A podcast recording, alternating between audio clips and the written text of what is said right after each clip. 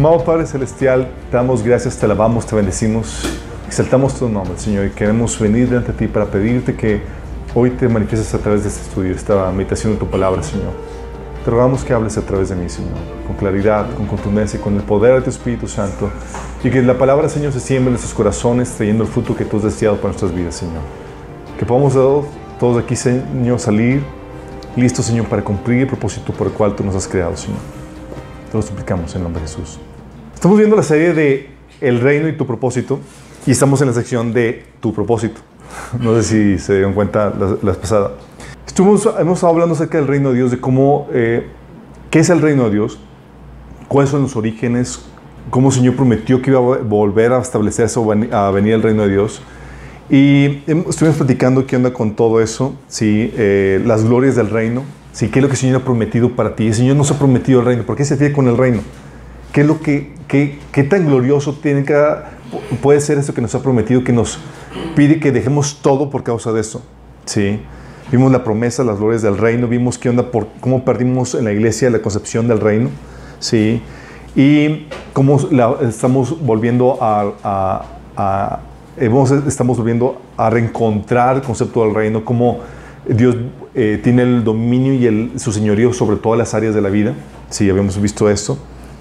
Y cómo se manifiesta el reino ahorita en este periodo de tiempo, sí, en el que estamos. Todavía no, se establece por completo, pero hay una manifestación parcial que ayuda al mensaje de, la, aplicación del Evangelio que estamos ahorita realizando para traer más personas para Cristo. ¿sí?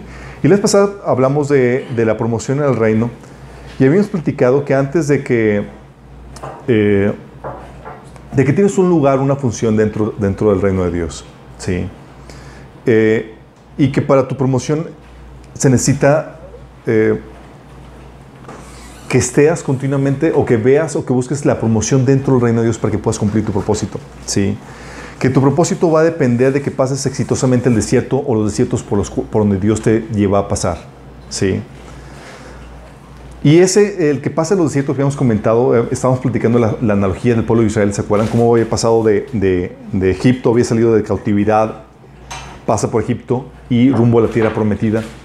Pero toda esa generación murió en el desierto sin cumplir el propósito por el cual Dios los había creado, ¿se acuerdan? Y la idea de Dios es que nosotros pasemos exitosamente el desierto, que seamos promovidos. De esa promoción va a depender, uno, que se te revele tu propósito por cuál fuiste creado, no solamente que se te revele, también va a depender de esa promoción, de ese, de ese pasar exitosamente el desierto, va a depender que recibes el poder para llevar a cabo tu propósito y que desarrolles ese propósito en toda su plenitud. O sea, va a depender de que pases exitosamente ese desierto, ese tiempo de prueba. Y habíamos, comentamos esos varios tips para que no places tu tiempo en el desierto. Habíamos platicado que, oye, no debes de perder que tu promoción viene de Dios, que Él está detrás de circunstancias, que tienes que discernir el propósito de Dios detrás de las circunstancias y alinearte a Él, que no debes de tomar en juego tu promoción o tu, eh, tu obediencia a Dios, sino tienes que estar consciente que Él es muy exigente en cuanto a, cómo, a, si tomas en serio no su palabra y si estás obedeciendo como debe ser. ¿sí? Y habíamos comentado que también tienes que mostrarte fiel en lo poco. ¿sí? Y eso de, buscar la promoción, que el Señor te, te manifieste o te revele sus propósitos, eh, eso no es para no es para unos cuantos. Y es algo que me quiero aquí detener un poco. Sí. No es para unas personas que dicen, ah, pues que Dios lo llamó, Dios tiene un propósito por él, Dios lo está llamando que lo sirva, a servirle y todo eso. No, no se trata de eso. Eso no es un llamado para unos cuantos, sino es para todos. Y es aquí donde cuando hablo de que tú tienes una función en el reino de Dios, estoy hablando de tú. sin importar que tengas un llamado de pastor o, no, donde sea, tú tienes una función, un llamado, un propósito. Porque fuiste creado con uno, un propósito. Dice la Biblia en Efesios 2.10, dice que porque somos hechura suya, creados en Cristo Jesús para buenas obras, las cuales Dios preparó de antemano para que anduviésemos en ellas. Fíjate cómo dice que, que Dios preparó de antemano un número de obras para que tú pudieras andar en ellas. Es decir, hay ciertas cosas que Dios preparó en tu mano, hay propósito para tu existencia. La Biblia menciona en, Romanos 8, de 29 al 30, dice esto. Porque los que antes conoció también los predestinó para que fuesen hechos conforme a la imagen de su Hijo, para que Él sea el primogénito entre muchos hermanos. Y a los que predestinó, esos también llamó, y a los que llamó, también justificó, y a los que justificó, también glorificó. Eso te habla y te enseña que eres predestinado y que tienes un llamado por parte de Dios, aún desde antes que nacieras. O sea, tu existencia no es producto de la casualidad, es producto de la voluntad de Dios y fuiste hecho con un propósito. ¿Sí? Y lo, lo, lo hermoso de esto, de que fuiste hecho con un propósito, es que eh, eso te da la posibilidad de poder ser exitoso a los ojos de Dios. ¿Por qué? Porque cuando, Dios, cuando, te, cuando la Biblia nos enseña que tú, tú, naciste con un propósito, estamos hablando de que cada niño con el que, nace en este, en este planeta, en esta tierra, nace con un propósito. Y lo emocionante de que fuimos predestinados es que habla de que las obras que Dios preparó ante mano, él las, Dios le diseñó de acuerdo al contexto, al contexto que sabía que te tocaría. Y esto es muy liberador porque cada bebé nace, a pesar de sus padres y su difícil contexto, cada, vez, cada bebé que, que nace tiene la posibilidad de cumplir su propósito. Recuerdo a un, eh, a un hermano que eh, tuvo eh, cuatro bebés al mismo tiempo, imagínense, estaba todo friqueado, estaba así todo hecho y, la póliza, cómo está eso, y cómo lo vamos a hacer. Y, y, nos reunimos para, para, platicar y entre las preocupaciones es de dónde voy a sacar tanto dinero para... Él estaba haciendo la cuenta de pañales y demás y todavía sin llegar a, a los costos de colegiatura, de universidad y dice, ¿cómo lo voy a hacer? Sí. Y lo genial de esto es que cuando sabes que Dios, que cada uno de esos pequeños nacen con un propósito, ¿Sabes que el responsable de proveerles y darles todo lo que necesitan es Dios? Él es el que los trajo a la vida. Sí. Y no solamente eso, sino que Él previó las circunstancias en donde los puso y que los iban a rodear para que pudieran cumplir su propósito. Es decir, el éxito de una persona no depende de las circunstancias idóneas, sino depende de si que conozca o viva el propósito de Dios para su vida sin importar las circunstancias donde, en donde vive. De hecho, no hay nada que obstaculice el propósito de Dios para la vida de una persona, más que uno mismo. Es lo grueso de este asunto. ¿Sí? ¿Por qué? Porque Dios es el que abre puertas y provee todo lo que requieres para que puedas cumplir tu llamado. El que llama, prepara, provee y respalda. ¿Sí? Y eso es muy evidente en, muchos episodios que te podamos mostrar en la Biblia como Dios abrió las puertas y proveyó todo lo necesario para que las personas cumplieran su propósito. Pero cuando entiendes que Dios está para contigo, para que cumpla ese propósito por el cual Dios te creó, te quita una carga encima tremenda. Porque pareciera que antes de que conozcas esto, parece que tú estás luchando solo para llevar a cabo la tarea, propósito, sí, que Dios te ha encomendado. Yo recuerdo una vez estaba orando con el Señor y estaba orándole así como que pidiendo que me proveyera, hiciera estas cosas para que pudiera yo avanzar en, mi, en mis metas, en las cosas que yo quería, que yo quería hacer para Dios. Y sentía como que si estuviera tratando de, de hacerle manita de porco a Dios, sí. Así como que suplicándole, como, como que tratando de rogarle para, que, para convencerlo de algo del, de lo cual no estuviera convencido. Recuerdo que estaba orando con, en mi tiempo devocional ahí con el Señor y de repente el Señor llega y dice, ¿por qué oras así? Y yo, ¿por qué oras así? Me, el Señor dice, y me dice, yo, si alguien está preocupado por, para que cumpla su propósito, soy yo, aún más que tú. Si yo estoy del lado de los que quieren que cumpla su propósito. Sí. Entonces, a mí el, el, que, el que me haya caído el 20 de que Dios está o desea que cumpla el propósito, te, te libera. Porque no hay tal cosa como que, ah, Dios no quiso, o Dios cerró la puerta. No, Dios cierra las puertas provee los medios, abre las puertas que sean necesarias para que tú lleves a cabo la obra que Dios preparó en tu mano para ti. Él está a favor de que cumplas tu propósito. Sí, está de tu lado. El único problema eres tú. Sí, Él es el que tiene que estar rogándote o detrás de ti, tratando de convencer para que vivas el propósito, los planes que Él preparó en mano para ti. No al revés.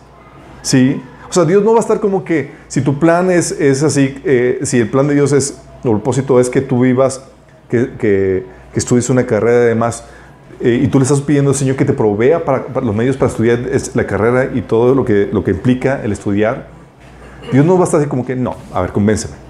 Sí, a ver, pídeme más. No, Él está a favor tuyo y Él quiere proveerte lo que necesitas. Sí. Y es aquí donde eh, la problemática, la ventaja, bueno, la problemática es contigo, que no estás consciente del propósito o no quieres vivirlo. Pero cuando estás alineado al propósito de Dios, juntos hacen dinamita, en el sentido que hacen un trabajo en equipo para poder llevar a cabo todo lo que Dios preparó antemano para ti. Y es aquí donde tienes que entender una cosa. Cuando te digo que Dios te creó con un propósito, estamos hablando que tú vienes con un propósito preestablecido por el Creador. Es decir, tú no lo estableces, sino que Dios lo determina. Tú no te hiciste a ti mismo, así que no puedes saber para qué naciste si tu Creador no te lo revela. Dependes de Él para que te lo enseñe, para que te lo muestre. Y a veces tenemos planes y tenemos diseños de lo que queremos hacer con nuestra vida, pero nada que ver con el propósito de Dios para nuestra vida. ¿Sí? Y si tú quieres ser exitoso, tienes que alinearte al propósito de Dios para tu vida. Encontrar cuál es tu posición dentro del reino de Dios. Y es aquí donde entra la, la duda o la pregunta. ¿Cómo descubro el propósito por el cual Dios me creó? ¿Cómo ubico cuál es mi lugar, mi función dentro del reino? ¿Cómo saber mi llamado? ¿Sí? Es ahorita lo que vamos a meternos. Hoy que sabemos que el reino de Dios abarca todas las áreas de la vida, sabemos que Dios te puede dar un llamado para cualquier área de la, actividad humana, sin descuidar tu responsabilidad sacerdotal, tu ministerio que tienes que dentro del cuerpo de Cristo y tu, responsabilidad de, de y crecer espiritualmente. Sabemos que Dios puede llamarte a cualquier lugar, pero ¿Qué área es la que Dios está, llamando? ¿Y qué tarea, qué labor tienes que hacer en esa área? Sí. ¿Cómo descubres eso? Lo que vamos a ver hoy va a ser algunos indicios, algunas cosas que te van a ayudar a descubrir y cumplir el propósito de Dios para tu vida. Sí. ¿Cómo descubres tu propósito? Sí. Bueno, primero tienes que entender esto. Hay una necesidad un beneficio que depende de ti suplirlo. Tú no fuiste creado, y es algo que tienes que entender, tú no fuiste creado para vivir para ti mismo. Es algo que tienes que quitar, se te tiene que quitar así, porque mucha gente piensa o vive, piensa que el mundo gira alrededor de ellos. Tu vida debe girar alrededor del propósito de Dios para tu vida. Sí, alrededor de la voluntad de Dios. Y es aquí donde tienes que ver, tienes que ver el principio que como Dios opera cada, esta, esta, esta, manera. ¿sí? ¿Se acuerdan el, famoso pasaje? Porque de tal manera amó Dios al mundo. ¿Se acuerdan?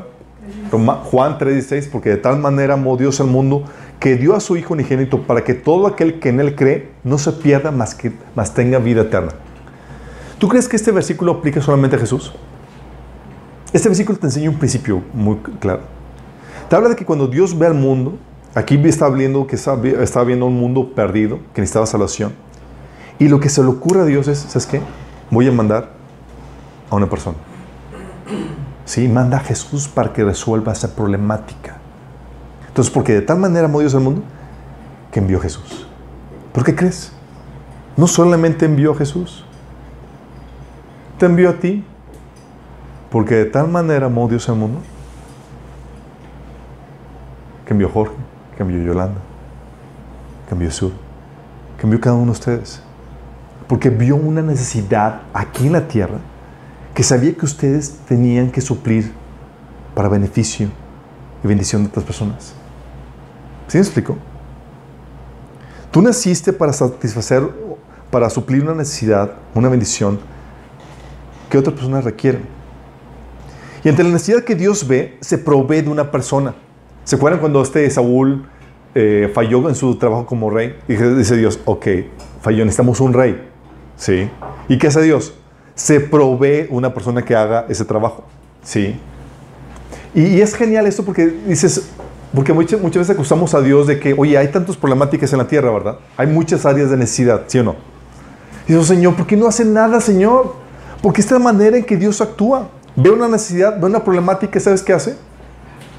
Envía una persona, te envía a ti. la problemática no es Dios, la problemática es dónde está el que envió Dios que no está haciendo su chamba. ¿Sí me explico? Es que, Señor, ¿por qué no haces? No, pues ya lo hice, nada, es que ese tipo no quiere hacer su trabajo. ¿Sí? ¿Sí te das cuenta? Y ante la necesidad que Dios ve, entonces Dios, pone una, persona, por ejemplo, tienes el caso de, de, Saúl que, falló en su, en su cometido y luego fíjate lo que dice Dios. Dijo Jehová a Samuel, ¿hasta cuándo llorarás a Saúl, habiéndolo yo desechado para que no reine sobre Israel? Llena tu cuerno de aceite y ven, te enviaré ahí de Belén para que, porque de sus hijos me he provisto rey. Uh. O sea, Dios dice, ¿sabes qué? Te, te manda a esta tierra porque necesitaba proveerme de un pastor, necesitaba proveerme de una mamá, necesitaba proveerme de tal o cual persona para que su supiera hiciera tal trabajo. ¿sí?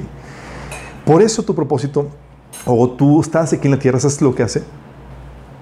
Genera una responsabilidad, una obligación. Uh, tu mera existencia, el hecho de que hayas nacido con un propósito, genera una responsabilidad, una obligación. Dice 1 Corintios 9, 16, consciente Pablo de esta situación, de esta problemática, dice, sin embargo, cuando predico el Evangelio, no tengo de qué enorgullecerme, ya que estoy bajo la obligación de hacerlo.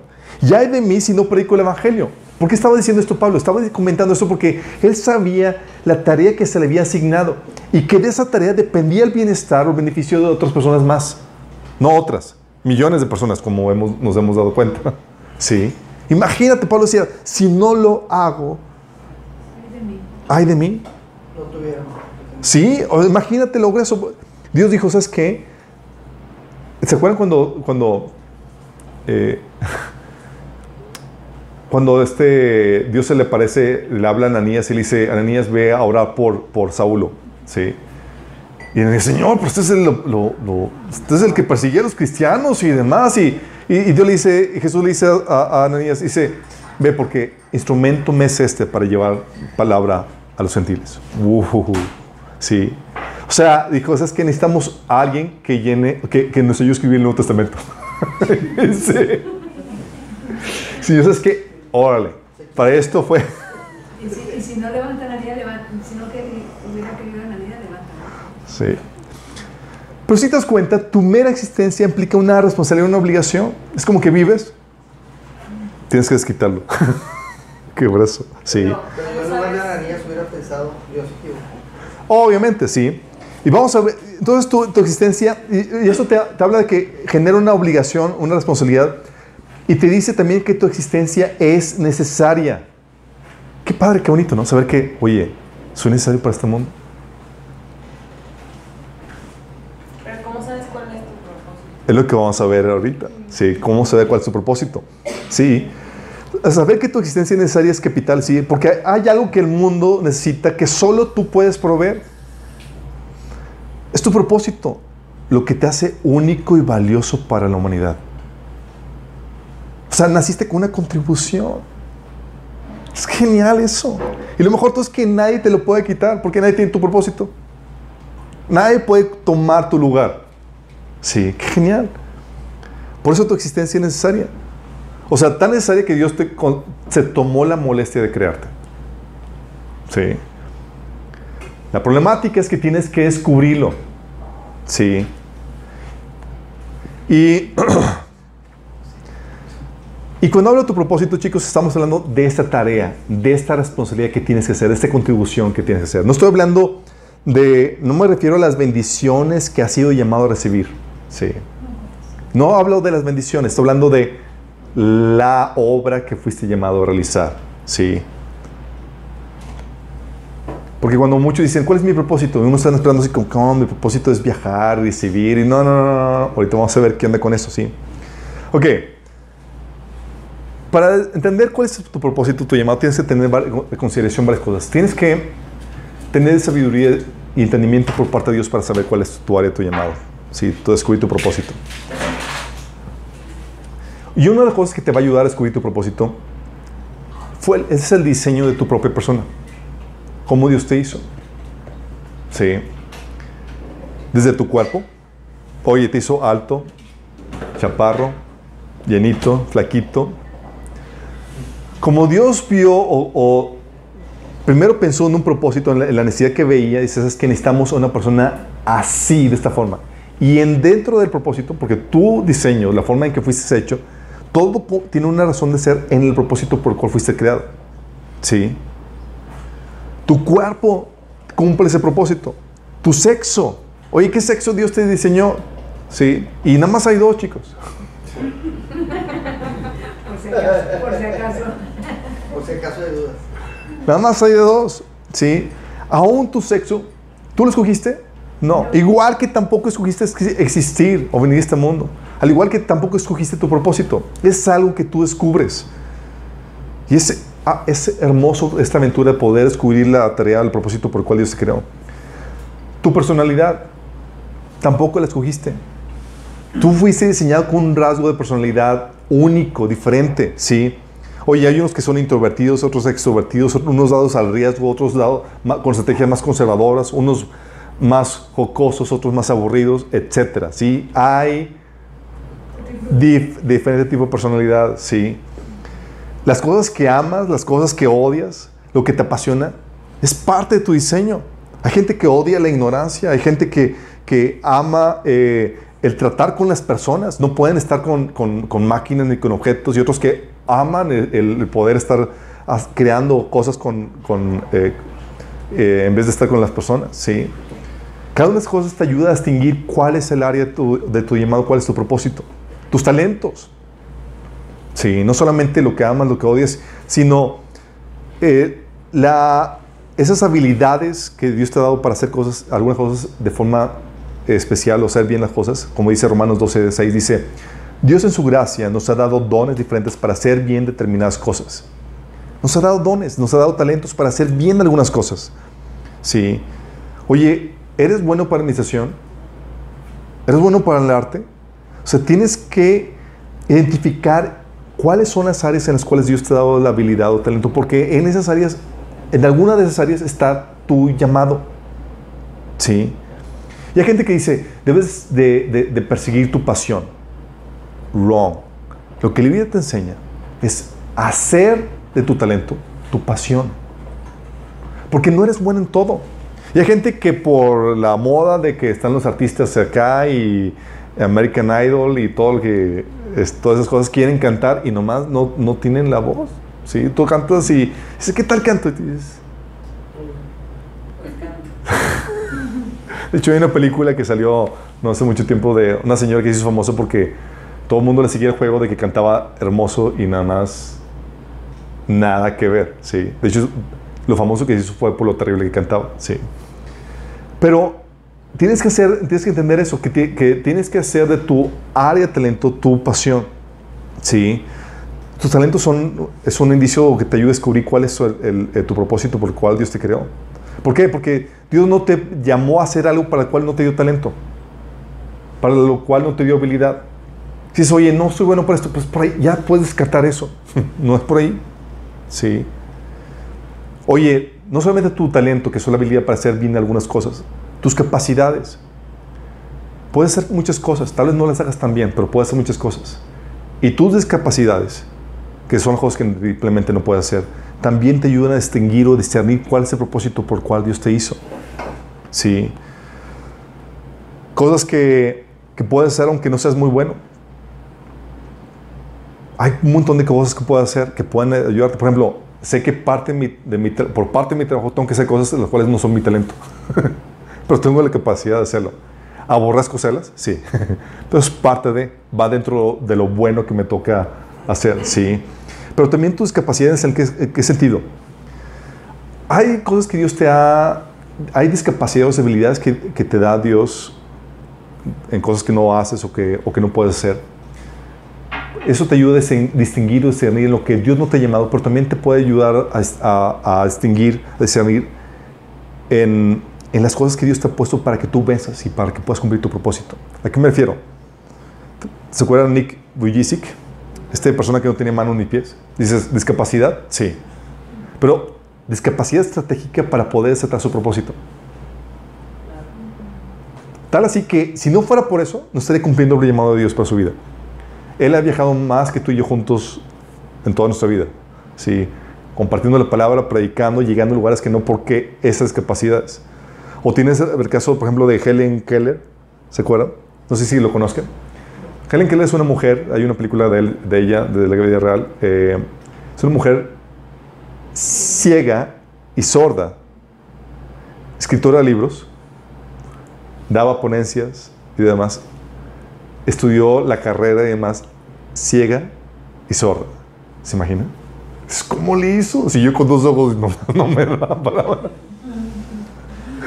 Imagínate, ¿por qué? Porque hay cosas que Dios pone en ti, incluso discapacidades que son, lo que hacen es que Dios se las pone ahí para que tú puedas vencerlas y ser de inspiración a otras personas. Sí, Dios las pone ahí. De hecho, no sé si les has tocado algunos videos de, personas que, que, no tienen manos y luego tocando la guitarra. Dices, en la torre. Sí, o pintando cuadros con los pies. Dices, ¿cómo lo hacen? Sí. Y Dios las pone para poder inspirar a otros, para, eso es parte de su propósito. ¿sí? No es, es una limitante que lo que hace es que inspira a otras personas porque no es una limitante para pararte, sino para que puedas vencerla. ¿sí? También cosas que no escoges aparte de tu físico, tus habilidades y demás que te vienen a decir ni tu propósito, es tu familia. ¿Tú escoges a tu familia? ¿Quisieras escogerla? Sí. ¿Lo escoges? No. Sí. no escoges en la familia en la que naces. Sí. Y sin embargo, ¿tú crees que fue que Dios se equivocó? Es como que, Señor, ¿qué onda? Ay, tú, tú, tú ibas acá.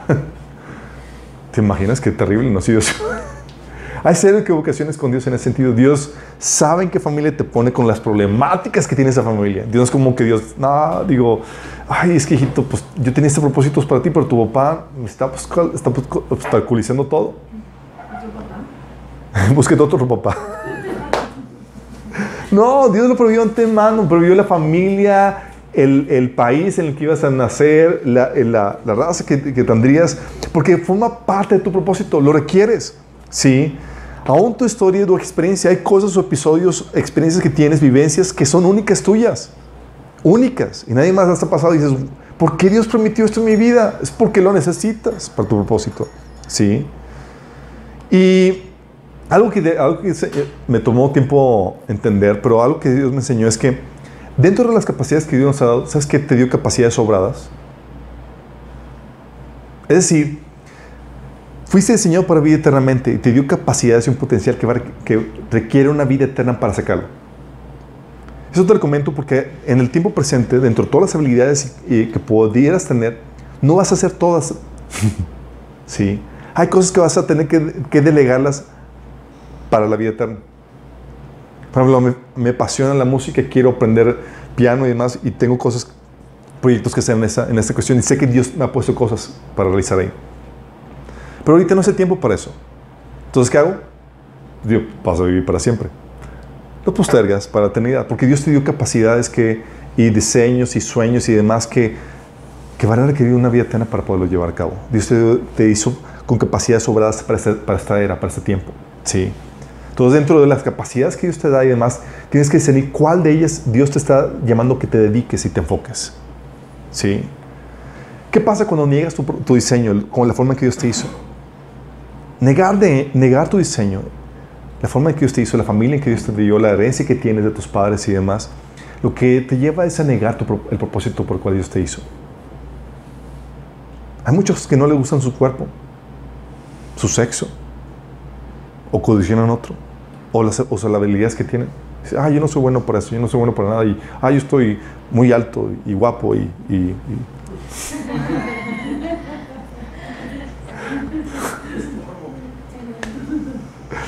No, pero hay muchos casos en donde, eh, oye, muchos de los casos de las operaciones para modificar sus cuerpos reflejan algo más. Reflejan una rebelión contra el propósito de Dios para sus vidas. Una satisfacción al diseño de Dios para ellos. Y esas actitudes lo que hacen, ¿sabes qué vienen a hacer? Vienen a nublar el discernimiento eh, que Dios, que requieres para descubrir el propósito de Dios para tu vida. Porque en vez de pensar, oye, Dios me hizo así, ¿por qué me hizo así? En vez de apreciar y discernir el diseño que eres tú, ¿sí? el buscar cambiarlo, lo que te lleva es a nublar ese discernimiento para descubrir y cumplir tu propósito.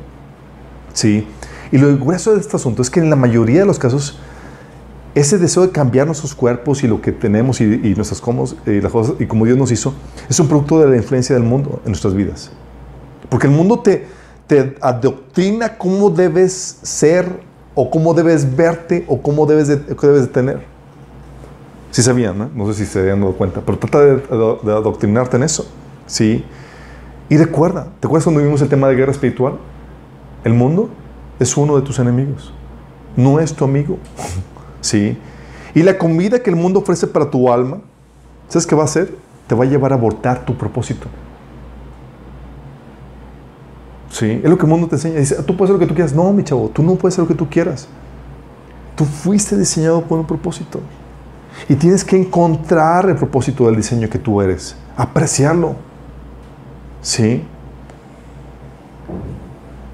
Muchos no solamente eh, no les gusta si la forma en que fueron diseñados y por eso se nublan al entendimiento que provee su diseño para descubrir su propósito. Muchos a veces lo descuidan la forma en que Dios los hizo. Sí. Muchos no tienen desagrado por su cuerpo, pero sí los cuidan comiendo mal o teniendo malos hábitos y demás sin saber que son parte importante. Sí.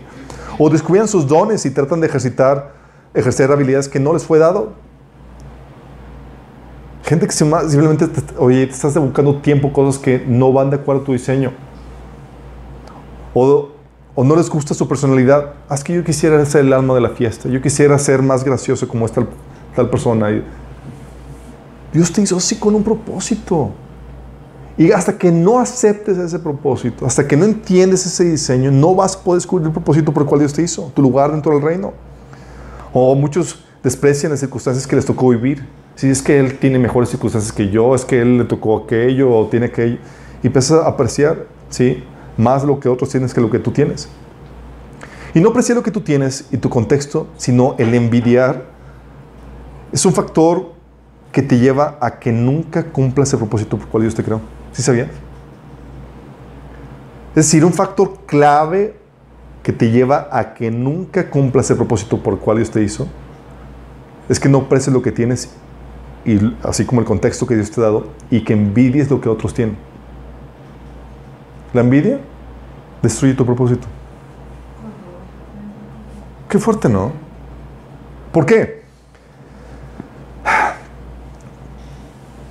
Eso a veces me lo imagino sí porque digo, me visualizo muchas personas que van a llegar delante de Dios quejándose de, que aquellas no las uh, aquellas cosas que eh, que Dios no les proveyó aquellas cosas que fueron diseñadas para cumplir su propósito. Señor, es que no me proviste esto, no o aquello, sí.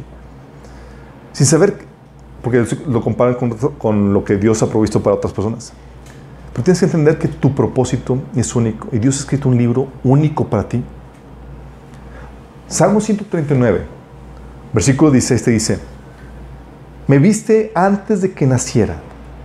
Cada día de mi vida estaba registrado en tu libro. Cada momento fue diseñado antes de que uno solo pasara. Si te das cuenta, estás hablando de que Dios escribió un libro de ti con todas las cosas que, las obras que Dios quería que tú hicieras. Antes de que tú nacieras. No fue como que Dios te hizo, bueno, pues tú qué onda. Vamos a, pues, a ver. Eh, eh, Miguel, ¿qué, qué busca el que una chamba de este tipo? No. Él diseñó, dedicó tiempo para escribir un libro con todas aquellas cosas que Dios quería que hicieras. Sí. Jesús, consciente de eso, en Hebreos 17 te da una cita de Jesús que dice: Jesús diciendo, He aquí me tienes, como el libro dice de mí, he venido Dios a hacer tu voluntad. Y la problemática es que cuando estás viendo lo que Dios escribió en el otro libro, ¿sabes qué haces? Dejas de poner atención en tu libro. Es que yo quiero su historia, Señor. Y al envidiar, lo que haces es que estás viendo su historia en vez de ver la tuya. Y eso te lleva a ignorar tu propósito y a desviarte de tu propósito. Tienes, por ejemplo, el caso de David versus Jonathan. Si han visto que, que eran los mejores amigos, los mejores cotachos.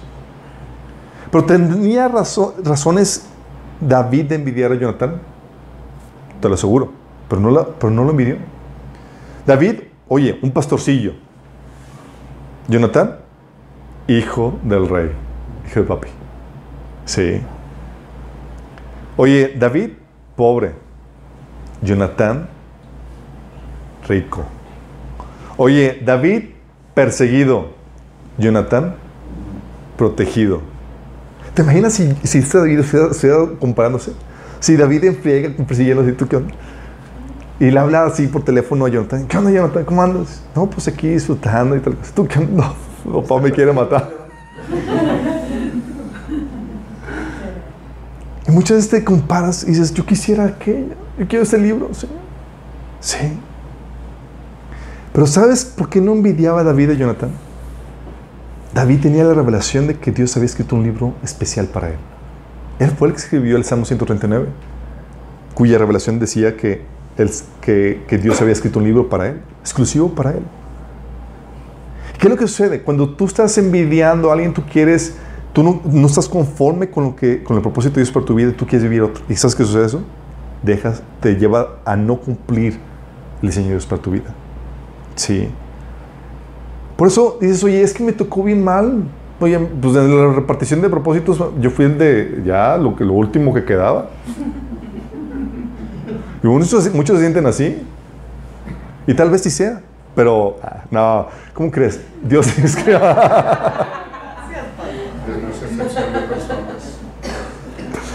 Oye, en medio de eso, Dios te, te diseñó con un propósito único. Por ejemplo, tiene este caso de Jesús. Dices, oye, ¿tú naciste en un hospital? hospital? La mayoría de los que estamos aquí, sí. Jesús ni siquiera nació en un hospital. Nació en una nación esclavizada, subyugada por el imperio romano. Huérfano de padre a temprana edad, tal así que se tuvo que dedicar a trabajar para mantener a su familia.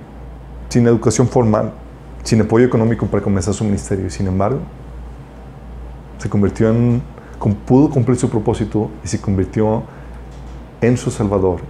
Y fue quien dividió la historia en antes y después de él. Los discípulos, sí. ¿Tú sabes la preparación y capacitación que tenían?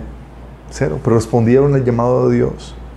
Porque nada de lo que tú estés viviendo, tu contexto y demás, ha pasado de, largo de parte de Dios. Él lo consideró dentro de los planes que Dios tiene preparado para ti.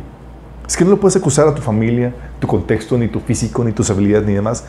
Todo eso fue diseñado para eso.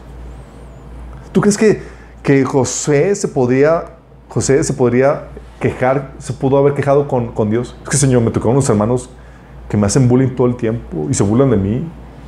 Y luego de paso, me vendieron como esclavo. Me echaron en un pozo y se quedaron conmigo. ¿Se podría quejar? Sus hermanos desataron el propósito de, de José. ¿Estás consciente? Dice Dios, sí, José, tus hermanos son para tu bendición. Yo los puse ahí para que puedan llevarte a tu propósito. Un día te van a vender, pero no te preocupes, va a buen precio. Los vendió, los llevaron a Egipto y demás, pero lo que hicieron es, sí, desataron su propósito. Es lo que Dios hace. Qué genial, ¿no?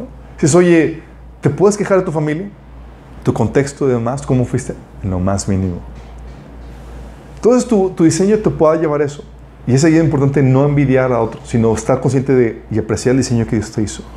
Oye, que estás muy frentón, oye, que estás, tienes ese pelo chino y lo querías lacio, oye, este, que tienes, eh, estás muy sencón o tienes una personalidad que no X. Aprecia el diseño de Dios en ti. Porque todo lo que hizo en ti es necesario para el propósito por el cual Él te creó. Y no va a venir, no va a venir ese entendimiento de tu propósito hasta que aprecies eso. Sí. Porque cuando estás envidiando afuera, te desvías y dejas de cumplir el propósito, no lo descubres. La otra cosa que te puede ayudar a cumplir tu propósito, a entender tu propósito. Muchas veces andamos, chicos, así buscando y que- queriendo que el Señor nos revele cosas que Dios ya nos ha revelado, cosas muy sencillas. Sí. Eh, en cuanto a su propósito. Como dice mi abuelo, ¿para qué tanto salto estando el piso tan parejo? Sí. ¿Sabes qué hace Dios? Dios muchas veces nos ayuda delineando propósitos generales de acuerdo a tu género, por ejemplo. ¿Sabes que de acuerdo a tu género ya tienes resuelto una gran parte del acertijo? ¿De qué? Del acertijo, de cuál es su propósito. Hay responsabilidades o propósitos que son propios del género. Hay un propósito especial para los hombres y otro para las mujeres. Dentro de ese propósito general para los hombres, tú tienes una función que llevar a cabo. Pero saber que ya eres hombre, ya descartas todo lo que no te toca hacer. ¿Qué pasa con los que son gays? Eh, Por eso es importante que apreciemos el diseño que Dios nos dio. Por ejemplo, si no estoy conforme con mi sexo, ¿qué va a hacer? Te va a llevar a renunciar al propósito de Dios para tu vida. Tienes que aceptar el, género que Dios te hizo. Sí. ¿Qué haces? Dios te, te, te ayuda o da propósitos generales que te ayudan a entender cuál es una de las, funciones que tienes. Por ejemplo, oye, te casaste. Ya no deja tu hombre, mujer, ya te casaste. ¿Sí? Y no tienes que, no tienes que andar orando y ayunando, Señor, que te muestre cuál es el propósito. Sí. Porque ya sabes por lo menos una parte de los propósitos que Dios tiene preparado para ti. Por pronto el propósito que tienes como esposo ya está delineado para ti en la Biblia. No tienes que hacer ayuno ni oración ni buscar nada para que el Señor te revele. Ya sabes cuál es la función que tienes que hacer.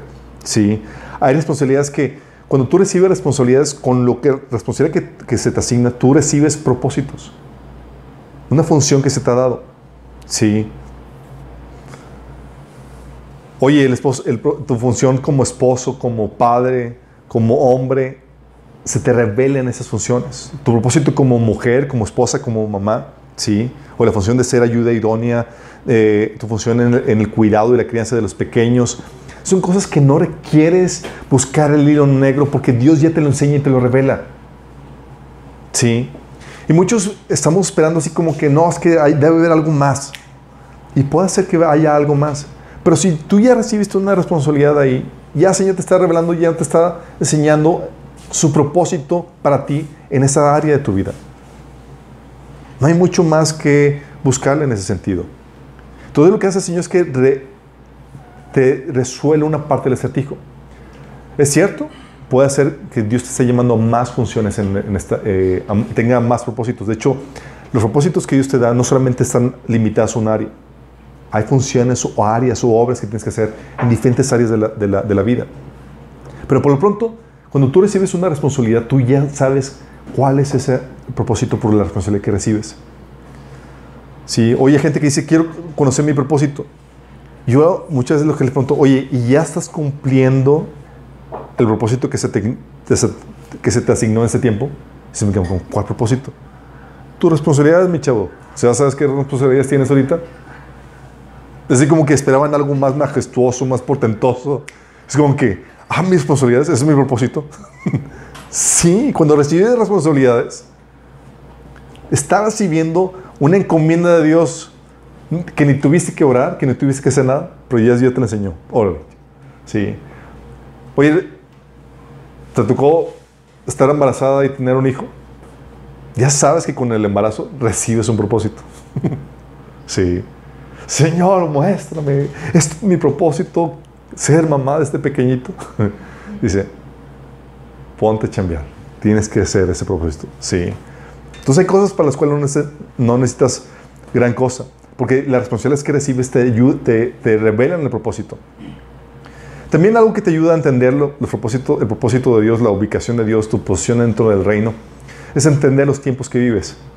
Sí. Porque hay tiempos que Dios utiliza o permite dentro de tu vida que son tiempos de prueba y de preparación. Sí. Yo recuerdo mucho tiempo en mi vida donde yo no tenía ni idea para qué Dios me, me había creado. Y yo, le, yo me quejaba con Dios, Señor, me sentía así como Abraham, ¿sí? de que, Señor, tú quieres que haga esto, pero ni siquiera tengo heredero. Yo sí lle- llegaba con Dios, Señor, hago esto y lo otro, pero ni siquiera sé mi propósito. El Señor siempre a cada rato me decía, cuando estaba en esa situación, prepárate. A tu tiempo te voy a revelar tu, tu propósito. Pero ahorita lo que puedo hacer es prepararte y capacitarte. Sí. Y hay un tiempo de prueba y un tiempo de preparación, donde el Señor te, te- te- te capacita. Tu propósito en ese tiempo es aprender, forjarte, desarrollarte. Y es un tiempo que muchas veces, en lo- muchas veces Dios te lleva a experimentar. Recuerdo en, ese- en esos tiempos donde el Señor me llevaba, yo me metía en cuanta actividad pudiera. Sí. Oye, había que ayudar aquí, ahí me tenías. Hay que hacer esto, eh, y me ponía a chambear un, un montón de cosas. Y andaba haciendo aquí y aquí. Y fue un tiempo de experimentación donde, eh, buscando mi ubicación en, en el cuerpo de Cristo, me metía un montón de cosas. ¿Y eso, sabes qué te ayuda? A descubrir. a descubrir en lo que sí eres bueno y en lo que no. Si como sabes que aquí nomás no. Sí, ah, que sí. Y metido en la chamba, chicos, es donde descubres un montón de cosas acerca de ti mismo. Porque te asignan cosas y hay retos y hay responsabilidades que dices, wow, esto no sé qué tenía, no sé qué podía hacer esto. Porque sabes qué es lo que desarrolla o lo que saca lo que hay dentro de ti que tú no, sabes. El adquirir responsabilidades. Cuando tengo responsabilidad, lo que hace es que cada responsabilidad que recibes es un llamado a tu potencial, a sacar lo que puedes capaz, a lo que eres capaz de hacer, que no sabes que puedes. Hay gente que me dice, es que yo nunca, no sería, jamás podría ser una buena mamá. Y total, salen embarazadas y están así y dices, oye, dices, ¿qué pasó? Dices, no sabía que podía hacer esto, ¿sí? Muchas veces lo que hace Dios es que hace es que te avienta al ruedo.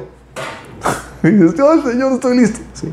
Para sacar, para sacar lo que, lo que eres capaz de hacer, para descubrir tu propósito. ¿Sí? Hay tiempos donde Dios forja en ti, te está forjando, te está llevando ese tipo de, de, experimentación. Es un tiempo de prueba. Tal vez te permite situaciones difíciles, haciendo, eh, poniendo a hacer cosas que ni siquiera te gustan. ¿Te ha tocado hacer cosas que no te gustan? Consigues un trabajo, pero nada más porque había la necesidad. pero, ay, híjole, que nada que ver con lo que te gusta. ¿Sí? O cosas o periodos donde Dios forja en ti cosas básicas que van a, van a ser indispensables para que puedas lidiar con la siguiente fase donde Dios te muestra y te enseña tu propósito. ¿Sí? Y también tienes que discernir los tiempos durante el día, porque durante el día, chicos, estamos metidos en varias eh, áreas de la, de la vida. ¿Sí?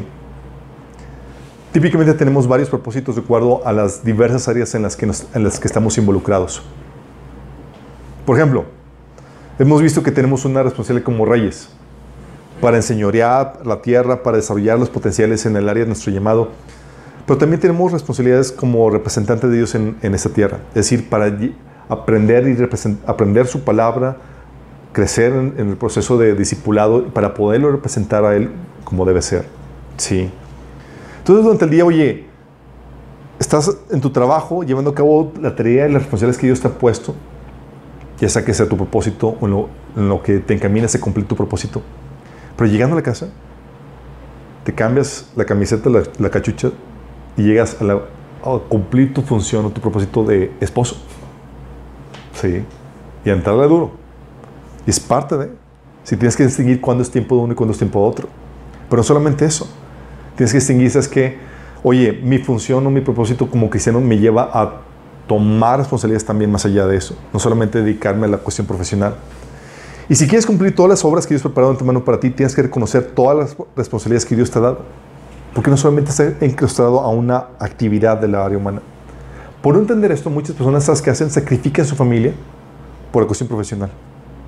O sacrifican su vida en la iglesia y su crecimiento espiritual por el área profesional. O por estar inmersos en el área familiar. Y, des, y destruyen las demás áreas de su vida. Sí. También dentro de los tiempos que, que disiernes, que te ayudan a entender el propósito de Dios para tu vida, hay etapas que tú también tienes que distinguir. Hay propósitos que, cumplimos de acuerdo a cierta temporada de nuestra vida. Hay una etapa laboral, sí, y hay veces que solamente es un proyecto y Dios te cambia. Hay personas que Dios te ha llamado que, al, al, área empresarial y están trabajando y el Señor le dice, deja todo y hora de dedicarte tiempo completo al ministerio en la iglesia. ¿Sí les ha tocado? Dices, ¿qué onda? Pues no que tu llamado era empresario. Sí, lo fue por un tiempo. Pero ahora el Señor me está llamando a esto. Y hay tiempos de forma, hay propósitos que son de forma temporal. Por ejemplo, sabes que, que Jesús vino a este mundo para predicar el Evangelio. Pero no fue su único propósito. Dejó pendiente el propósito de, de, de, de gobernar, de ser rey. ¿Se acuerdan? porque había un tiempo para cada cosa. ¿sí? Entonces, distinguir los tiempos te va a, a, a ayudar a entender, oye, si tu, tu, tiempo es de forma temporal en ese, en ese periodo, en qué fase estás, porque el propósito varía de tiempo a tiempo. ¿sí? Y hay etapas en tu vida que te ayudan a distinguir con ese propósito. Y hay estudiantes que me dicen, oye, es que no sé cuál es mi propósito. ¿Cuál es tu responsabilidad ahorita? ¿De qué es tiempo ahorita? Porque tienes que aplicarte eso ahorita. Sí.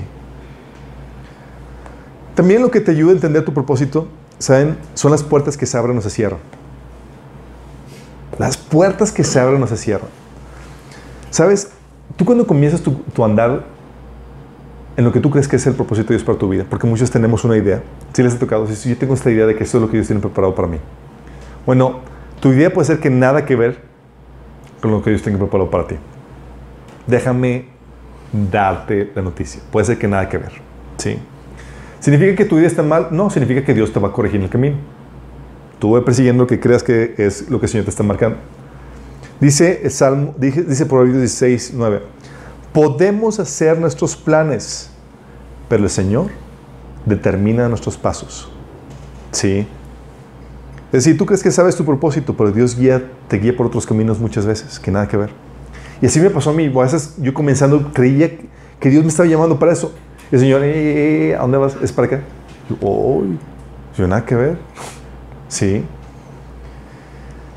Y lo que hace Dios es que si es algo de Él, como Él está comprometido en llevarte a cumplir tu propósito, como dicen, si es de Dios, ni aunque te quites, te va a tocar, las puertas se van a abrir, sí. Y si no es de Dios, ni aunque te pongas, la bendición no te va a tocar, la bendición que esperabas no te va a tocar, porque no era de Dios para ti. Porque a veces lo que hace Dios para llevarte a tu propósito, ¿sabes qué es? Te orilla por medio de las circunstancias. Hay caminos que vas a tomar, ¿sabes por qué? Porque te orillaron las circunstancias. Se cierran puertas, por ejemplo, para estudiar tal o cual posgrado y Dios te encamina por otro. Por ejemplo, yo recuerdo que estaba, según yo, mi meta, mi visión era, Dios quería que estudiara un posgrado en, política. Y ahí apliqué, fui aceptado, me dieron todo y estaba buscando las becas, la provisión. Yo estaba consciente por como Dios había abierto las puertas, que Él podía proveerme sin ningún problema. Apliqué a seis instituciones. Todas me negaron la, la, la, las becas. ¿Tú crees que Dios estaba paniqueado? Ay, hijito, pues nadie te quiso aceptar. Entonces tu propósito, bye. No. Es, Dios era la puerta y lo que Dios me mandó hacer era, métete a la carrera de los seguros. Sí. Y comencé con eso. Se cierran puertas y por cosas que te orillaban. Se cierra la provisión muchas veces para emprender tal o cual negocio y te obliga, ¿sabes qué hace el Señor? Te obliga a buscar trabajo. Sí. Eso, oye, quisiste emprender, emprender a tal cosa y nomás las cosas no se dieron. Y por la necesidad, Dios te lleva a tal cosa. Tipo Abraham, ¿te acuerdas? Había sequía. Y pues, Señor, está muy te prometida, tú me la diste aquí, ¿esto cómo debe ser? Sí, tú ahí sequía. ¿A dónde vas? A Egipto. Sí. Y ahí tenía, tenía Dios planes para ellos. Entonces, ¿qué es lo que sucede? Dios te puede orillar y te va encaminando. Tienes que ser entendible que Dios, aun, aunque Dios te está desviando, te está encaminando realmente a tu propósito. Está corrigiendo tu idea de lo que tú creías que debías ser las cosas. Y sin embargo, no solamente te, te orilla, te forza por situaciones económicas y demás, sino que hay caminos que, que vas a poder tomar por citas divinas o provisiones milagrosas que Dios provee. ¿A ¿Alguien ha tocado eso? Que cierto contacto con tal persona, ciertas situaciones que viste o tuviste, te abrieron las puertas a donde ahorita estás trabajando, estás viviendo. Dices, wow, sí. Yo recuerdo, yo recuerdo, yo estaba estudiando inglés y yo oraba al Señor porque yo quería estudiar bien el inglés. Y estaba estudiando en, aquí en, en, la escuela de, de Lawrence en, las, en las tardes y pues obviamente es muy diferente estudiar la clase a estar inmerso en la cultura y hablar siempre eh, el inglés como una experiencia en el extranjero te lo puede dar. Y la persona que, con la que estaba ahí eh, me, eh, eran, eran misioneros de, de, Michigan. Entonces yo estaba hablando, yo estaba hablando por, porque Dios me dio la oportunidad de irme al extranjero. Y recuerdo que, le, que estamos viendo el mapa de Estados Unidos y le dije, mira, yo estoy, estoy orando para irme a Canadá. Dice, ah, pues yo vivo en Michigan, ¿por qué no te vienes conmigo? te pago, te pago todo y, y, pues vives conmigo y aprendes el inglés como debe ser y todo. Yo, cita divina. Y ahí me tienes, Chuy, a los cuantos, a los dos meses, viajando en carro desde Monterrey hasta Michigan con ellos. En carro, pero bien, en el sentido de que paramos en hotel, visitamos lugares turísticos aquí y allá, o sea, Estuvo brutal eso. Pero dices, ¿cómo se dio eso? Dios proveyó las- los contactos, relaciones. Mis papás tenían para pagarme un viaje un año en extranjero. No. Nope. Mi mamá puede testificar. No, sí. Sí. Pero Dios proveyó eso porque sabía que lo iba a necesitar. Y así puede pasar. Oye, puede ser que un contacto en tu vida que Dios haya provisto, una cita divina, desató tal o cual situación. Te abrió las puertas y te proveyó tal idea, además, o te cam- cambió radicalmente tu vida. ¿Tú crees que son coincidencias? Es Dios que dice, ok, toca aquí, en 15 minutos te toca conocer a tal persona que te va a permitir tal cosa. Y hace y lleva a cabo eso. ¿Sí? Hay citas que son así majestuosas de Dios y es Dios detrás de esas circunstancias, de esas citas, llevándote hacia tu propósito. Aquí tenemos, por ejemplo, a una pareja que se casó porque estaban en el lugar correcto y de repente se conocieron, como si nada, así como que, que era- estaban leyendo un libro, así como que empezaron a platicar de nada, era, tenían que estar ahí en ese momento, Un café. en un café. Sí, gracias por los Starbucks. Si vamos viendo, Dios es el que tiene control en ese sentido, chicos. Pero cuando sabes que Él es el que está más interesado en llevarte a cumplir tu propósito, tú te relajas, sabiendo que tienes a Dios a tu favor, que te abrir las puertas, te proveer los contactos y los medios y los recursos que necesitas para llevar a cabo eso. Tu tarea. Qué genial, ¿no? También algo más que tienes que entender para poder cumplir tu propósito, discernir tu propósito, es que para discernir o encontrar tu propósito tienes que pensar en términos de dar. Así como la envidia te bloquea para entender el propósito de Dios para tu vida, si tú piensas en términos de recibir, ya marchaste. ¿Cómo que en términos de recibir? Cumplir tu propósito, chicos, no se trata de alcanzar algo que quieras recibir. No se trata de alcanzar una promoción, un puesto. No se trata de, de- de- de estar ganando tal cantidad de dinero o tener un tipo de vida que me lleve a viajar. No se trata de las añadiduras. ¿Sí? Y muchos piensan en términos de lo que quieren recibir. No, es que yo quiero comprarme tal casa vivir en tal colonia, o quiero alcanzar tal puesto, o quiero ser rico y viajar, o, o visualizan todo lo que quieren recibir y el estilo, el estilo de vida que esperan que, que anhelan tener. Tener la mente puesta en esas cosas te bloquea tu propósito. Entonces está mal. Sí, está mal. La Biblia, ¿qué te dice? En Mateo eh, 6:33. Dice, ¿buscar qué? Primeramente. Primeramente, El reino. el reino. Y las demás cosas vendrán por añadidura. Sí. Y hay muchas carreras, profesiones o trabajos bas- que gente busca basado en beneficios. En vez de buscar, ok, ¿qué, ¿cuál es la voluntad de Dios para mi vida? Y seguirla, muchos dicen, ¿qué carrera me va a dejar más dinero? Y voy. ¿Sí les ha tocado? Y nada que ver. Sí. O sea, cambiar la, la estrategia o la, la fórmula de que, ah, o sea, busque primero las añadiduras y el reino de Dios se va a establecer por consecuencia, no funciona. Sí, jamás funciona así. ¿Y qué crees? El reino está en. Tu propósito está en el reino. Si no busques primero el reino, no vas a cumplir tu propósito. Y hay muchas carreras, como le estaba diciendo, profesiones que, o trabajos que están basados en los beneficios. Sí, estoy, muchos dicen, hoy estoy aquí estudiando tal carrera porque es la que me da más dinero. No fue lo que fuiste llamado a ser, pero ¿qué tal? Pagan bien. Y ese por eso muchas de las preguntas que hacen cuando la- las personas que, que, eh, que te ayudan a ubicarte en tu vocación, la típica pregunta que te hacen es, si el dinero no fuera tu problema, ¿qué harías? Si ya te quitan eso y dices, ah, pues haría aquello y que esto. Sí. Y muchos dejan de pasar oportunidades también porque no les pagan. ¿Sabes cuántos trabajos tuvo que ser gratis antes de poder encontrar el mío? Muchos fueron así de que me fletaba la chamba y demás. ¿Por qué? Porque era mejor estar chambeando en algo que quedarme en casa sin hacer nada. Mil veces más.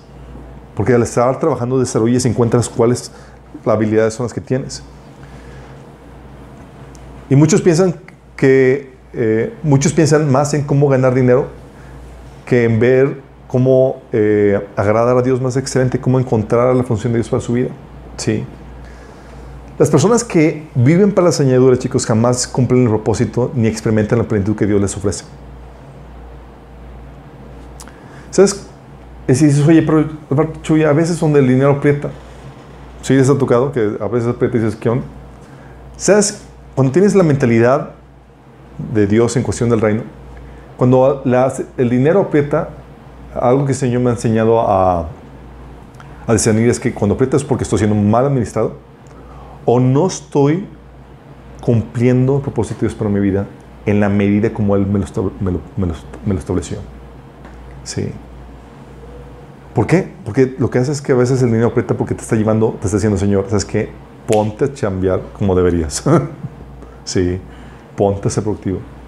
Y te llevas a cosas que no, te- que no, no, no, no llevas. Sí, pero siempre el enfoque en hacer o producir.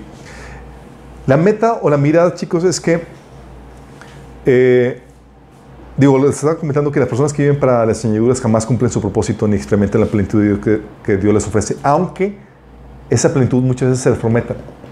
Es por eso mi crítica a los negocios de multinivel. Si los han escuchado, ¿hay alguno aquí? Nadie levante la mano, por favor. Pero, ¿sabes qué hacen los negocios de multinivel? Te, te dan, eh, te venden la, te llevan a enfocarte en las añadiduras. Te venden estilos de vida que tú quieres codiciar además. Y luego te dicen, haz esto para conseguir ese estilo de vida. Y yo recuerdo que me habían invitado a, a negocios multinivel de que te van a hacer rico vas a hacer esto, vas a tener este tipo, estilo de vida y. Yo recuerdo que la persona que me, que me estaba invitando, se consciente del propósito de Dios por mi vida, dije, ¿y de qué me sirve eso si no llevo a cabo la tarea que Dios me encomendó? Yo lo que tengo que hacer es enfocarme a la, obra que Dios me encomendó hacer. Yo puedo hacer todo eso, pero ¿de qué sirve alcanzar todo eso y no cumplir mi propósito? De nada. El enfoque tuyo debe estar enfocado, debes estar enfocándote en, en dar. Enfocarte en tu propósito se trata de enfocarte en qué tienes tú para dar. ¿Qué ofreces a este mundo? ¿Cuál es tu contribución? ¿Qué trabajo, servicio, producto u obra veniste a realizar aquí en la tierra? ¿Qué quieres realizar? ¿Cuál es tu aportación? Recuerda, tu existencia es necesaria y hay algo que el mundo necesita que solamente tú puedes proveer. Y no es sino hasta que pongas tu mirada en el dar, en lo que tú fuiste llamado a proveer, que vas a encontrar tu propósito. Pero si estás buscando la recompensa, la añadidura, ¿tú crees que no te vas a desviar?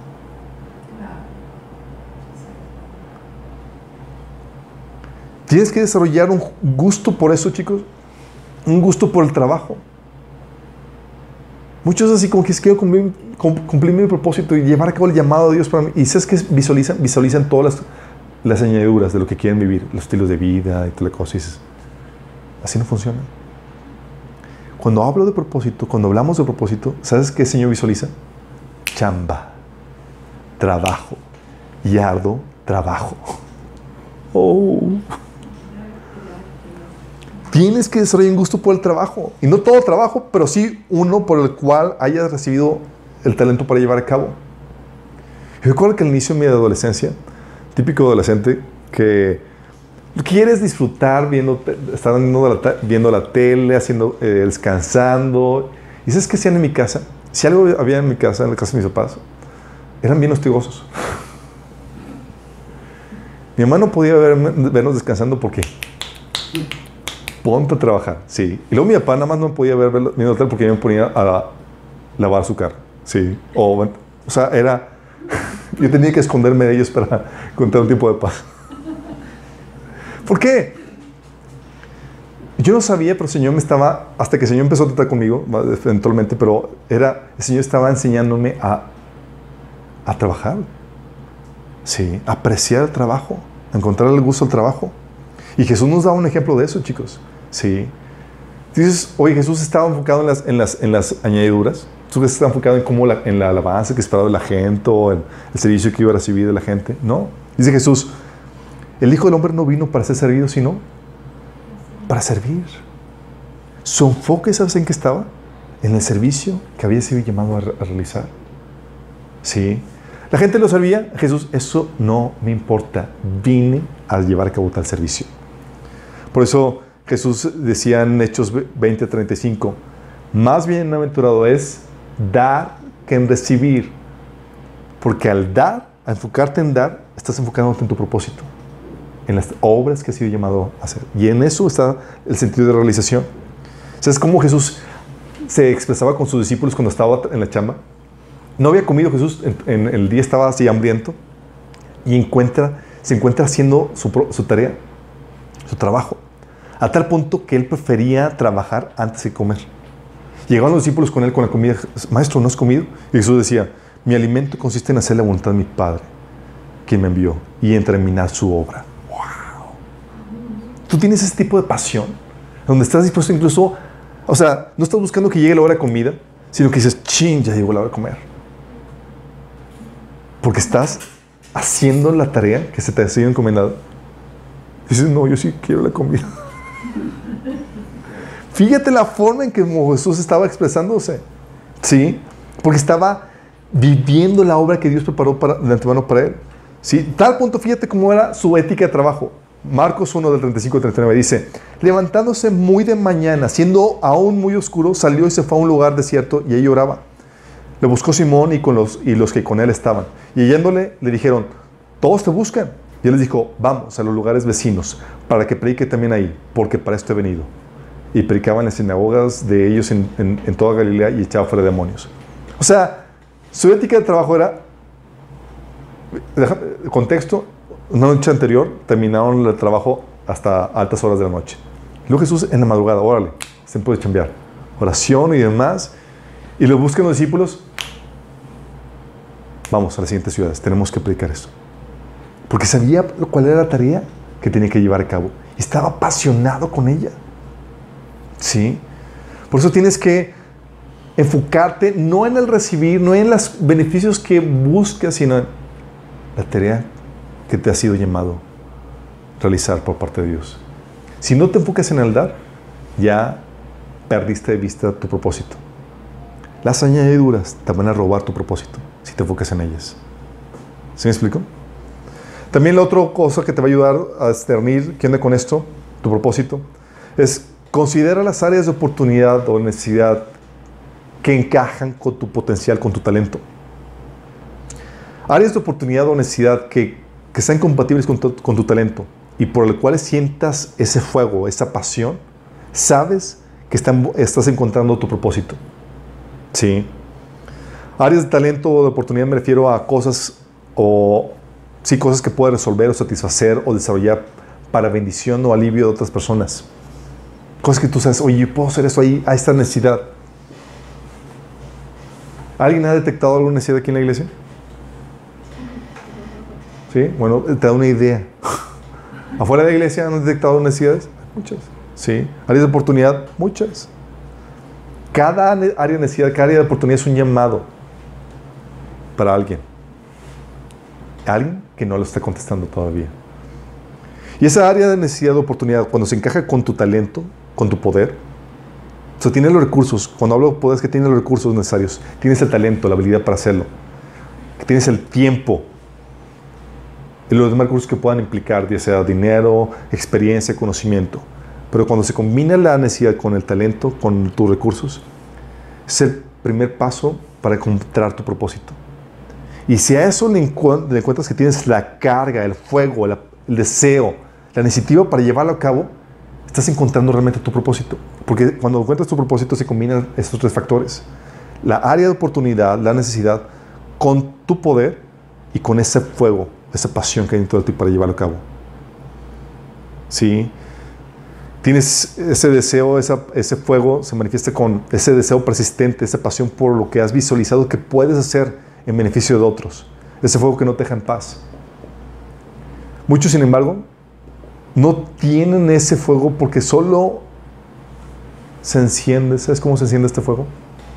cuando hay en ti amor por Dios y por el prójimo. Esa es una de las cosas que me, que, que me han cargado a mí cuando estoy trabajando para el Señor. En el área, en el área profesional, una de las cosas que, que el Señor me ha puesto carga, no es tanto el dinero que yo puedo ganar, sino en el beneficio que puedo, que puedo traer para más personas.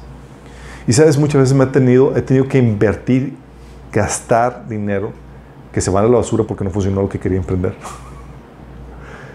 ¿Pero por qué hago esos, esos, esas, esos riesgos, tomo esos riesgos? Porque el Señor me ha puesto que lo que el Señor me ha dado no solamente es para mí, sino que puedo proveer y bendecir a más personas.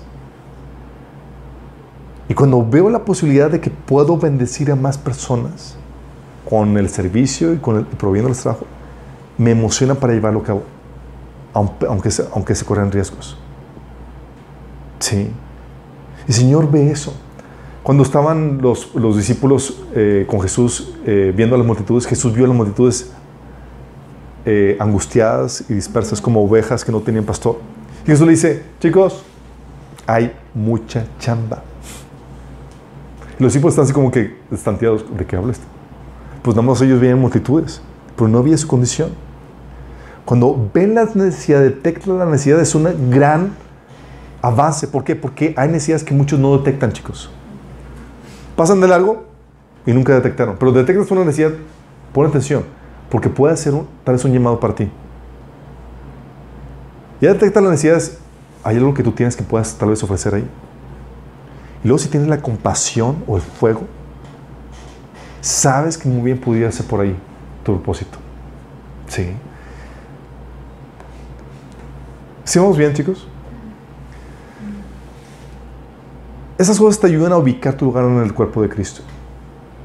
Y es aquí donde quiero que terminar, nada más con una, adelantando una idea. Todo suena muy bien, pero hay una parte de nuestro propósito que a la gente no le gusta. ¿Sabes qué es? Que va a implicar un costo de tu parte.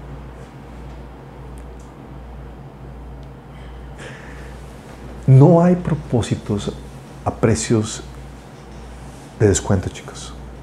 Lamentablemente no. No hay propósitos a precios de descuentos. Dios va a requerir que pagues un precio para cumplir tu propósito. Va a haber un sacrificio que está de tu parte. La gente que quiere vivir un propósito o vidas fáciles, sencillas, pero mediocres, cuando siempre el propósito de Dios te va a llevar a que vivas vida sacrificada, pero plena. Y déjame explicarte esto. Hay, con la función que tú, que tú llegas a encontrar, o tu función que encuentras en- dentro del cuerpo de Cristo, hay responsabilidades, chicos, que son normales para, para todos, ¿sí? Oye, tal vez tú ahorita tu responsabilidad es ser estudiante. Todos tienen la misma responsabilidad y la misma carga de trabajo. ¿Estás consciente? Tienes que tarea, todos le dedican a la tarea. ¿Va? Bueno, el propósito de Dios generalmente va a implicar que vayas más allá de tus responsabilidades normales. El propósito de Dios te va a llevar que vivas vidas extraordinarias y pagues precios altos. Y eso quiero platicarte en la próxima sesión que nos veamos. ¿Por qué? Porque muchas creemos o tenemos una idea falsa de lo que va a implicar vivir el plan de Dios para tu vida. Y si algo Dios tiene preparado para ti, el propósito de Dios tiene preparado para ti, te va a llevar a vivir vidas sacrificadas, vidas extraordinarias, pagando precios que en ese precio va a incluir o va a llevar a cabo tu, eh, va a estar tu gloria. Te lo voy a explicar de esta forma para darte un adelanto. Sabes, hay cosas que Dios te permite, precios que, Dios te, te lleva a cumplir por voluntad propia. Y hay cosas en donde simplemente Dios te obliga. Te avienta. Es en serio. Cuando estaba en la escuela, yo tenía la oportunidad de ser como cualquier joven estudiante. Sí. Cumplí con mis labores de la escuela y disfrutar mis tiempos libres como lo hacen el resto de los jóvenes. Pero tenía la problemática que en la casa mi papá casi no, bueno, no casi, no nos daba dinero. Entonces mi papá me dijo, entonces mientras que mis compañeros iban a, a cine todos juntos, iban aquí allá, se organizaban el grupo jóvenes y demás, a mí el Señor me tenía en casa claustrado. Yo estaba, Señor, ¿por qué permites esto? Y él tiene la pitipar. El Señor me estaba llevando a pagar un precio. Porque el Señor me estaba diciendo, me, recuerdo que me decía, Señor, ya te sabes la tarea que tienes que hacer. Yo, ¿qué tarea, Señor? Y Señor me ha puesto a escribir un libro, imagínate. Yo, Señor, todos mis amigos están disfrutando y tú quieres verme trabajando. Y el Señor nada más cumple tu tarea. Ahí me tienes, me sentía así como, como un papá grande que te lleva a escalar una montaña a su hijito y los tiene jalando. Yo, Señor, ya baja. Y me tienes ahí subiendo, subiendo, subiendo. No había terminado la escuela y había escrito el primer libro. Terminando de escribir de la escuela, se había publicado el primer libro. Tú dices, ¿cómo lo hiciste? ¿Cómo lo hiciste? Dice, Tuve que pagar un precio más allá de lo normal. Y de eso quiero platicarte en la próxima sesión. Porque si tú quieres vivir la vida de forma normal como el mundo la vive y no pagas el precio extraordinario que tu propósito requiere, vas a cumplirlo mediocremente. Y todos aquí estamos llamados a... Hay un precio extraordinario que tenemos que pagar para nuestro propósito. Lamentablemente dices, ay, eso implica sí. Pero déjame decirte que es lo mejor que te puede suceder. Porque en ello está tu gloria. Sí, la gracia de Dios ahí se revela para que pueda hacer cosas extraordinarias. Dices, ¿cómo hiciste tanto con tan poco? ¿Quieres que te diga? ¿Cómo hiciste aquello? Si no- en eso está nuestra gloria. Va a cosas, hacer cosas increíbles. Eso es por darte un ejemplo de la escuela. Otro ejemplo, sí. Recuerdo cuando empecé lo- el negocio de los seguros. Yo tenía la problemática de que mi papá estaba teniendo, mi papá y mi mamá estaban teniendo problemáticas y mi mamá me, me sentenció, me dijo, no quiero que trabajes con tu papá, eh, y mi papá ni siquiera que- quería tra- que trabajara con él. Y por mi contexto, mi papá es agente de seguros y yo estoy, agente- soy también, empecé con mi carrera de agente de seguros. Yo tenía que, en vez de utilizar los recursos que mi papá tenía, su oficina, el teléfono y todo eso, tenía que comenzar, por la problemática familiar que tenía, tenía que comenzar yo todo duplicando los costos y pagando yo secretaria, oficina, teléfono y todo lo demás, en vez de apalancarme como lo, como lo tenía. Recuerdo que eran tal el estrés y tal el reto que yo decía, Señor, ¿cómo lo voy a hacer? Y Señor te avienta a esas circunstancias. Y más porque el- mi problemática, o los que el Señor me ha puesto, la visión que me había puesto el Señor, era una visión donde era hacer algo diferente. ¿Sabes qué tenía que hacer? Tenía que moverme como pocos agentes se tenían que mover. Iba manejando iba secando las citas de, de prospectación. Iba llegando y tenía que hacer otra cosa. Trabajaba de, era, en ese periodo era de, a las 8 yo estaba en la oficina y trabajaba hasta las 12, 1 de la mañana. Sin parar. Obviamente era soltero, no, no tenía una problemática, pero era así, no tenía la problemática de atender otras demandas, sí, claro. Pero una, una situación muy intensa es, ¿qué fue lo que te llevó a hacer eso? Dios me había dado una visión particular que requería pagar un precio. Y muchos de nosotros no van a llevar a cabo la visión que Dios puso por ellos porque esperan que la visión venga en charola de plata. Y se conforman y piensan que la visión es que no tengo el tiempo, no tengo los recursos, cuando la verdad no quieren pagar el precio. Porque si se esforzaran un poco más, lo podrían alcanzar.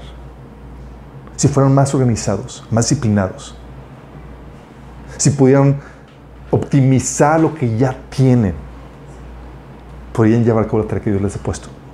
Y cuando llegan con Dios, dices, "Eh, Señor, es que yo tenía tantos planes, pude- quise hacer eso, y el Señor, y, pero pues no me, no me proviste. ¿viste?". Y el Señor dice, sí, si hubiera dejado de ir a los tacos, por poner un ejemplo, hubieras tenido la oportunidad de hacer esto. O si hubieras, en vez de tener tiempos muertos, hubieras podido hacer aquello y el otro. Recuerdo una hermana que escribió un libro Diciendo, y muchas tareas, mamá, ministra, pastora y demás. Dice, ¿cómo escribiste el libro?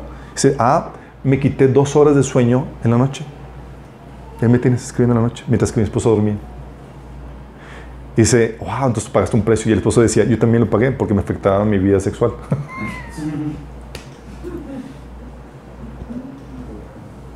Sí, vamos a lo que voy. Sí. El propósito que ellos tienen preparado para ti va a implicar que pagues un precio extraordinario.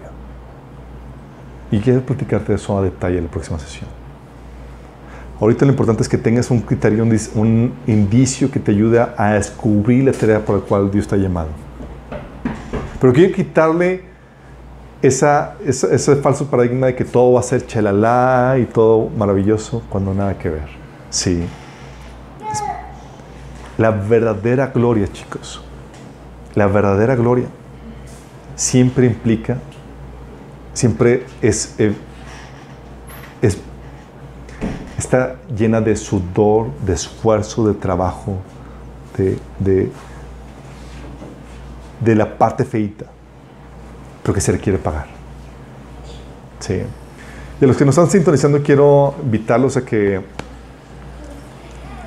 a que tengan la oportunidad de cumplir el propósito por el cual Dios te ha creado.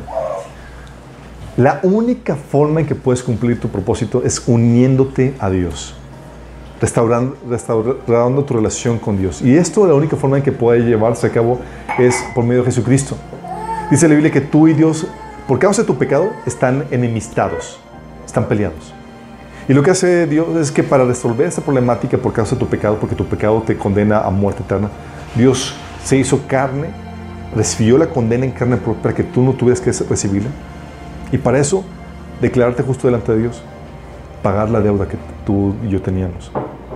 Y lo que hizo Dios fue pagar eso y darte el perdón de vida eterna para restaurar, restaurar esa relación que Él quiere tener contigo.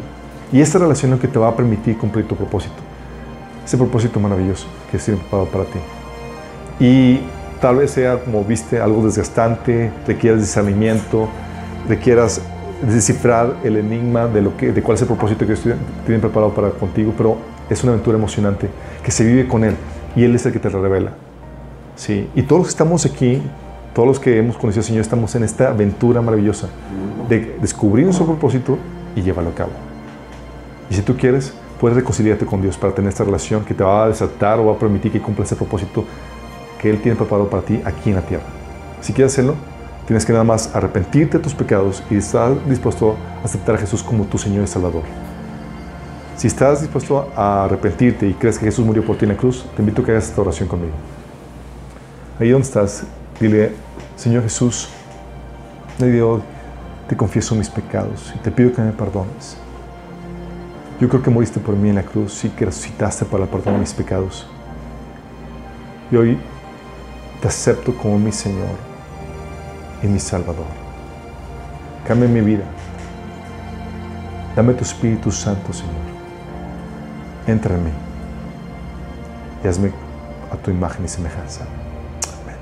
Si hiciste esto, genuinamente se van a manifestar en dos cosas. Uno, vas a empezar a leer la Biblia a partir del Nuevo Testamento, que es algo que el Señor te marca que debes hacer, y vas a empezar a congregarte, que son dos voluntades básicas en la voluntad de Dios para tu vida. Si, quieres hacer, si haces esto genuinamente, sabes que, si haces esto, sabes que tuviste una conversión genuina. Si no, fue una mera oración hueca. Y a todos los que estamos aquí, chicos, ¿cuál es el afán que tienes en tu vida? ¿Realmente te absorbe el deseo, el anhelo de cumplir la razón por la cual estás aquí en la tierra? ¿Ya descubriste tu tarea? ¿Ya descubriste tu propósito? ¿O estás como la gente del mundo buscando y siguiendo las añadiduras? Viviendo para los beneficios que esperan recibir, no para la contribución que has sido llamado a realizar aquí en la tierra. Dios quiere que vivas para tu propósito. Sí. Mi oración es que lo puedas encontrar, que lo puedas descubrir y que lo puedas vivir. Porque en eso radica la verdadera plenitud. Sentirte, satisfecho, wow, estoy viviendo aquello para lo cual fui creado. Porque qué triste llegar al final de tus días y decir, wow, no hice tarea que Dios me encomendó. Qué triste. Haber desperdiciado tu vida aquí. ¿Oramos? Amado Señor, queremos venir delante de ti, Señor, como tu cuerpo, tu iglesia, Señor, para pedirte que, Señor, nos ayudes en enfocar, Señor, nuestra atención en la tarea, en el propósito por el cual tú nos has creado, Señor, que es tu voluntad para nuestras vidas. Señor, que seamos diligentes en descifrar el enigma, Señor, de cuál es tu voluntad para nuestras vidas. ¿Cuál es el llamado? ¿Cuál es el propósito, Señor? ¿Cuál es la tarea que, las tareas que nos has puesto a hacer, Señor? Sabemos que tú has escrito cosas maravillosas en el libro de cada uno de nosotros, Señor. Y nosotros queremos vivir, experimentar todo eso que has escrito para nuestras vidas, Señor. No permitas que lo perdamos. Al contrario, Señor, tómanos de nuestras manos, Señor, y condúcenos, llévanos, Señor, al cumplimiento de ese propósito, Señor. Persuádenos, Señor. Trabaja nuestras vidas hasta que llevemos a cabo tu tarea. Te lo pedimos en Jesús.